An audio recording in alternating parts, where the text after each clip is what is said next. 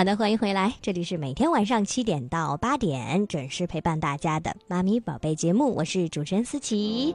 那接下来到了我们 baby 绘本馆的时间了啊，来为宝贝挑选好听好看的绘本故事吧。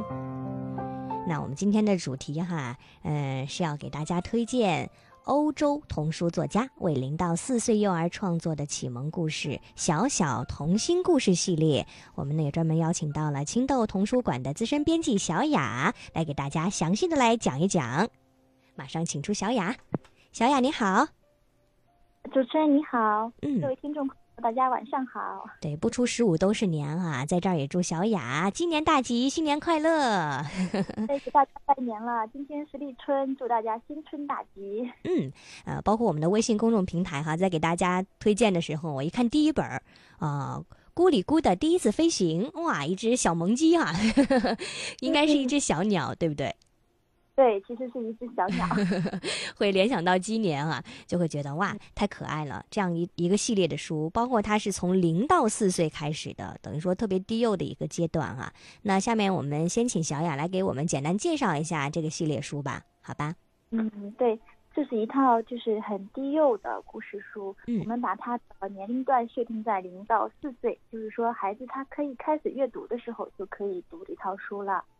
嗯、那么它最大的特点呢，就是，呃，首先就是非常低幼，适合很低幼的孩子。然后其次呢，它的故事特别可爱，画风呢，嗯，非常欢乐，呃，然后它的小呃设计呢又非常的小巧精致。它是一套就是来自法国的绘本，有很多个作家联合创作的。嗯等于说它是一个系列的书，但是会有不同的作者创作不同的故事，对吧？对，是的。其实在，呃法国出版社呢，他们原本出版了很多本，然后我们是从呃几十本里面挑选了这样五本来来出，适合我们呃更适合我们中国孩子的。嗯，这五本也是精心挑选而出的哈，嗯，呃，也是不同的作者来完成的。那给我们先一套一套的来说一说吧，好吧？嗯，那我们就先看一下封面的这一本《古里古的第一次飞行》。嗯嗯，这一本特别可爱，也是我和我女儿都最喜欢的一本。也是我们放在了第一本来给大家介绍的哈。嗯对对，因为故事特别短，我想给大家念一下。好，古里古的第一次飞行，小鸟古里古问妈：“妈妈，你是今天教我飞吗？”妈妈回答说：“不，古里古，不是今天，不过很快了，我答应你，你在这儿乖乖等着，等我给你们找吃的回来。”可是古里古很想飞，就是今天，他悄悄地跳出了窝。没有吵醒哥哥和弟弟，他蹦蹦跳跳，一直跳上了树梢，然后停下来等待着。他等啊等啊，直到，呼，一阵狂风把他卷了起来。我飞喽！古里古高兴的大叫：“我飞喽！”不过古里古并不是真的在飞，它只是被风吹走了。这时，一只老鹰恰好经过。它用爪子一把抓住了古里古，可是风太大，古里古又被吹走了。我飞喽！古里古大叫：“我飞喽！”不过古里古并不是真的在飞，实际上它正在往下掉呢。地上一只鳄鱼看到了古里古，它张开大嘴巴，露出尖尖的大牙齿，真是送上门的美味啊！我要马上饱餐一顿了。不过，鳄鱼的舌头没放好，古里古又从鳄鱼嘴里弹了出来，砰，就像跳蹦床一样。古里古大叫：“我飞喽，我飞喽！”不过，古里古并不是真的在飞，它简直是在空中被弹来弹去。古里古在一个小土坡上着陆了，他感到屁股下面有什么东西在动。啊，原来是一只鼹鼠。鼹鼠看起来一脸不高兴，嚷嚷着：“你把我的家弄坏了！”哈，鼹鼠在古里古的屁股上使劲踢了一脚。我飞喽，飞喽，我飞喽，飞喽！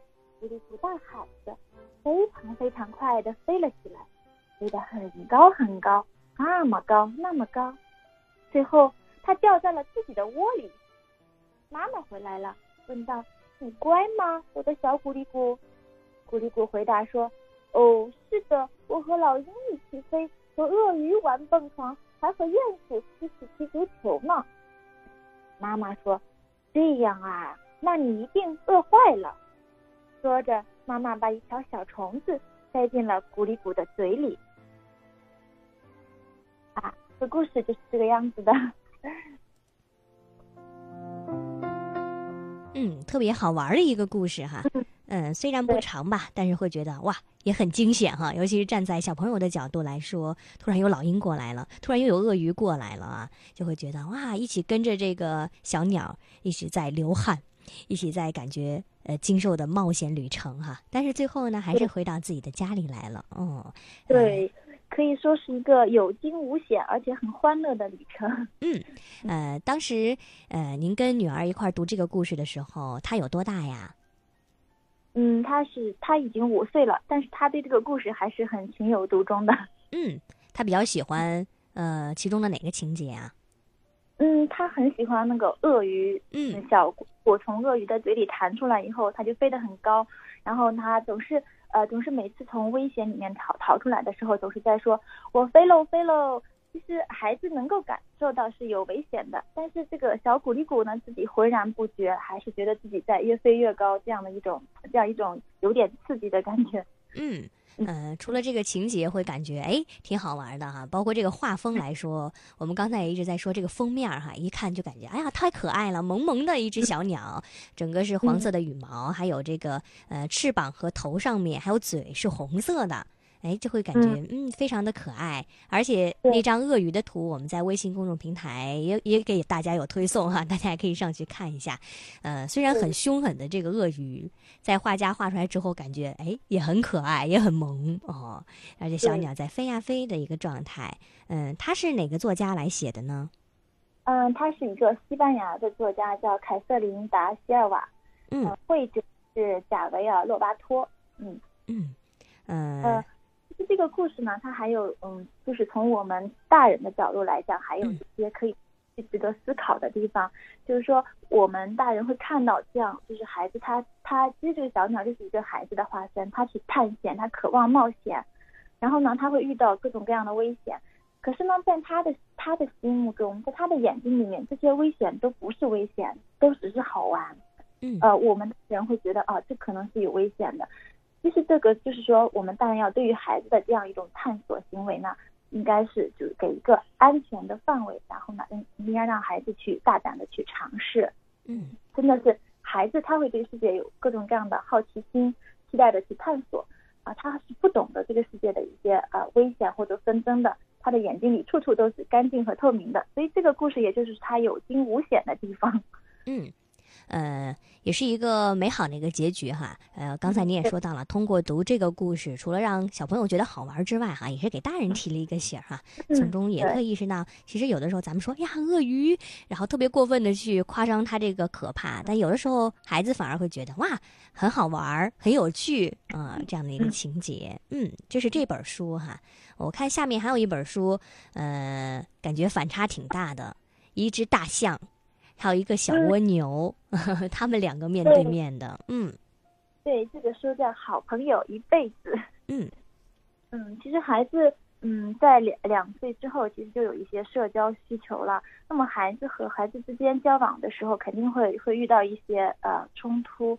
那么这个故事它非常的富有戏剧性，然后呢，也会呃，其实就是从通过一些故事呢，也可以会给孩子一些呃启发，对吧？首先是故事本身比较有吸引力，嗯，这个故事讲的是，嗯，在草原上面，一头呃大大的大象和一头小小的蜗牛相遇了，他们两个呢都非常非常的口渴，然后呢，在他们中间有一个小小的水洼，啊，水洼旁边呢有一棵芦苇和三棵小草，都是这样一个小小的世界哈，然后呢，他们两个都很想去，呃，去抢占这个水洼。然后呢，蜗牛就说：“别碰我的水。”大象也说：“别碰我的水。”这样呢，他们两个就打起来了。嗯嗯，对。然后我们看到，嗯，这个画面到了，嗯，最精彩的一页就是我们看到这个小蜗牛呢，它猛地一使劲儿，然后这个大牛不是这个大象呢，就四脚朝天的 摔了一大跤。哦，这个还挺夸张的哈。对，特别特别夸张。嗯然后大象就不小心踩到了蜗牛背上，摔了个四脚朝天。这个画面其实特别的有，嗯嗯，很有戏剧性，很夸张啊。其实我觉得，为什么孩子们看了会开怀大笑呢？就是因为这个小小的蜗牛竟然有那么大的力量去战胜了大象。其实本身也会给孩子一些，嗯，怎么说？给小小的孩子他们有一些鼓励吧。嗯嗯，就是从，哦，然后呢，蜗牛说我的壳碎成了一千片，大象说我的脚很疼，我的背也很疼。然后呢，我们就看到这个小小的蜗牛说，让我用芦苇叶子给你包扎一下腿吧。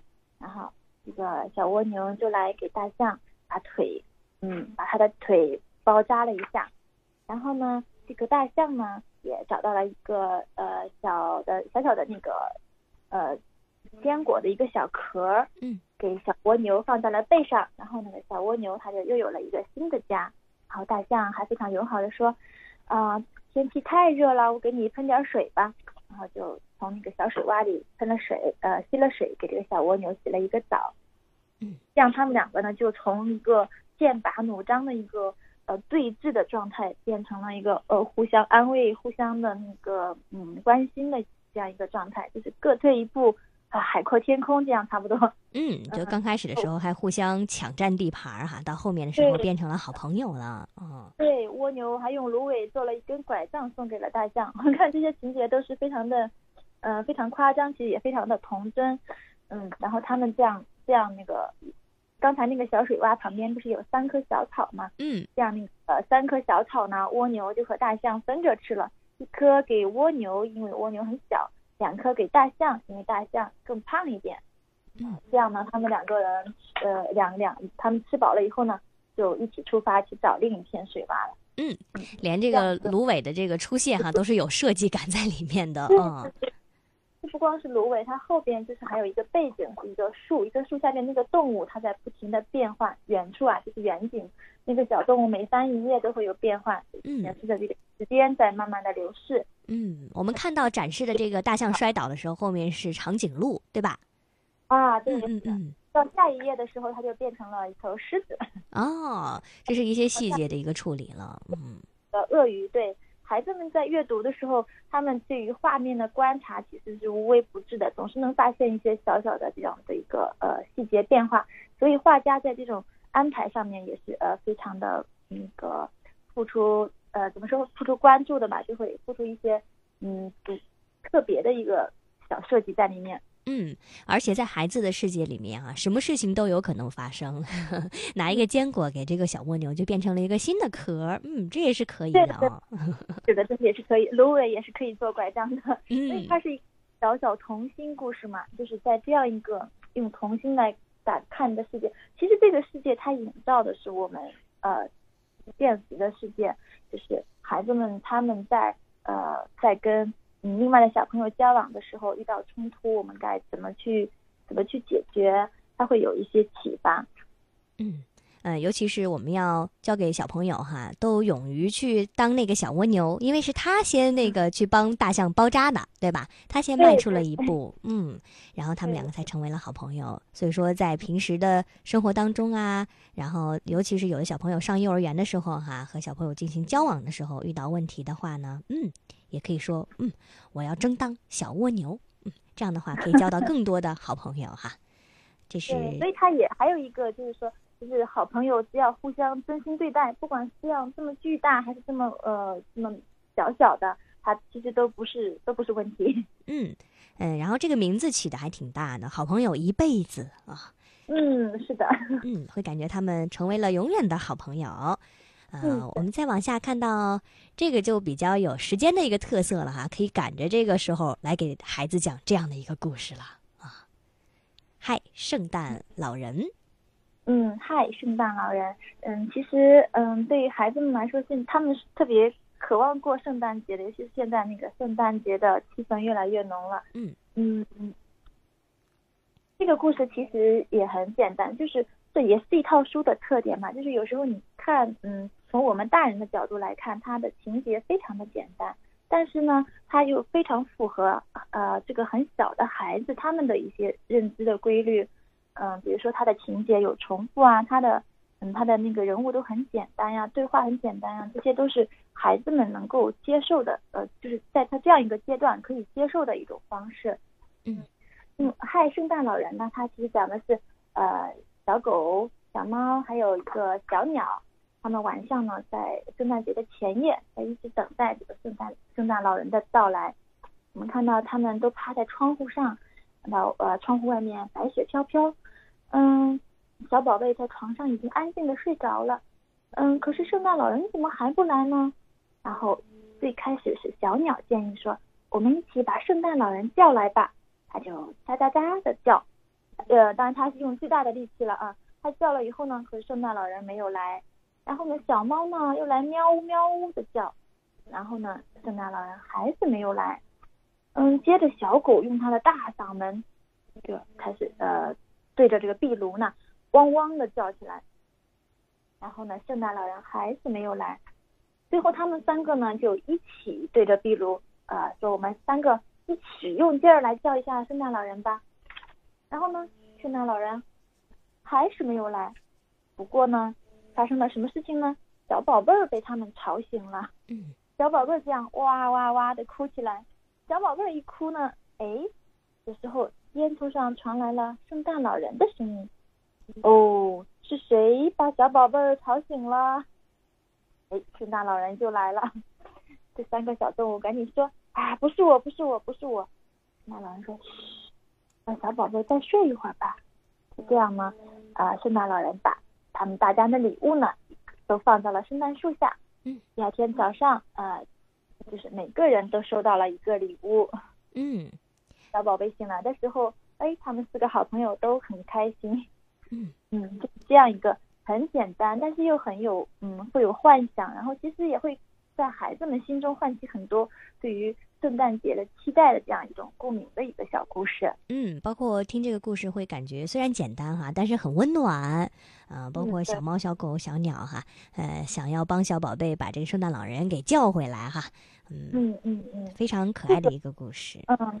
对，这个插画者是比利时的呃埃米尔雅杜尔。这个书既是他既是插画者，也是作者。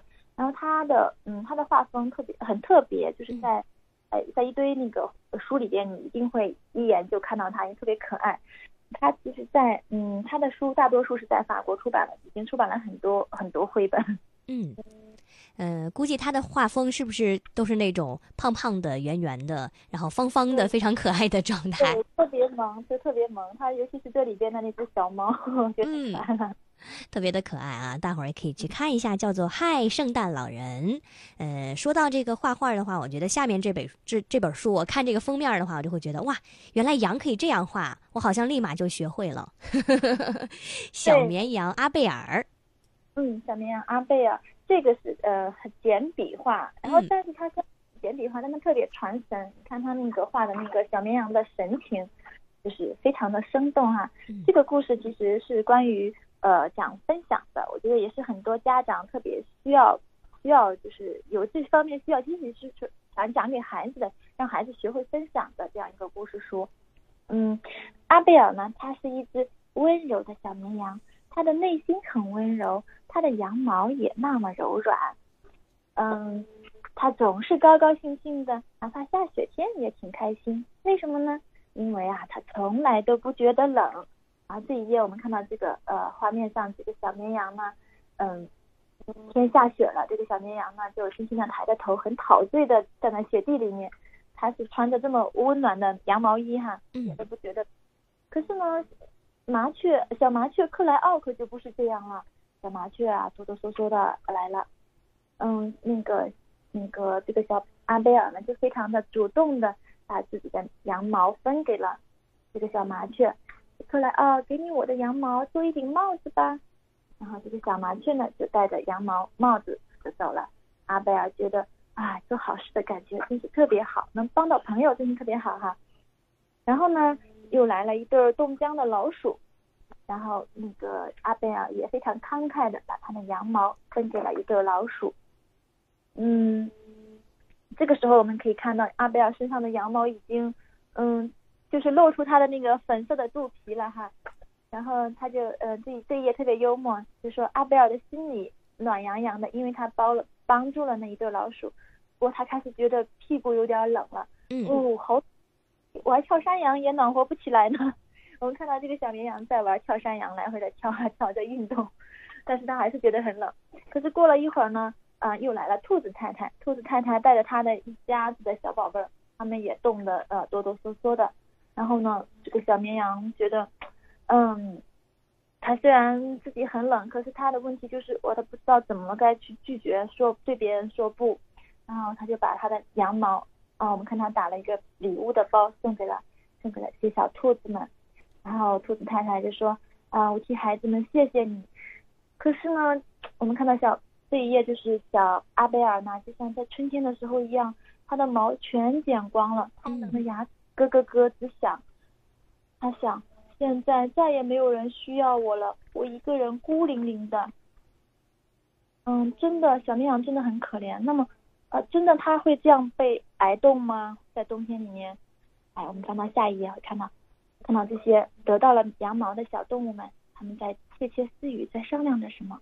他们说：“哎，我有一个计划。”好，我们在这一页看到，所有这些拿着它羊毛的这些小动物们，嗯，都扑到了它的身上。然后用就是给它大大的拥抱，把它给包围起来，包裹起来了。嗯，然后呃，小绵羊也很开心，这真是世界上最温暖的爱。阿贝尔发现有朋友的感觉啊，真是特别特别好。嗯，又是讲到一个友谊和分享的一个故事哈。嗯，是这一本儿。那我们呃最后这本的话，就是讲了一个关于亲子关系的这样一套书了哈，叫做《小熊波波爱妈妈》啊。我们简短的跟大家介绍一下吧。嗯，小熊波波爱妈妈，哎，讲的是小熊呢，它每天都跟在妈妈的身边，如影随形，寸步不离，因为它好像胆小。可是呢，有一天妈妈就，它跟妈妈一起去散步，然后妈妈走在前面，走过来一条河，然后呢，嗯，妈妈说，来呀，快跟我来呀，你怎么离我这么远呢？可是小熊呢，它就，嗯，它不喜欢这条河，它觉得河那么大，自己这么小。然后呢，妈妈就走远了。这个小熊就在河边上，嗯，流眼泪。眼看着妈妈越走越远，天也黑了，它有点，它就哭起来了。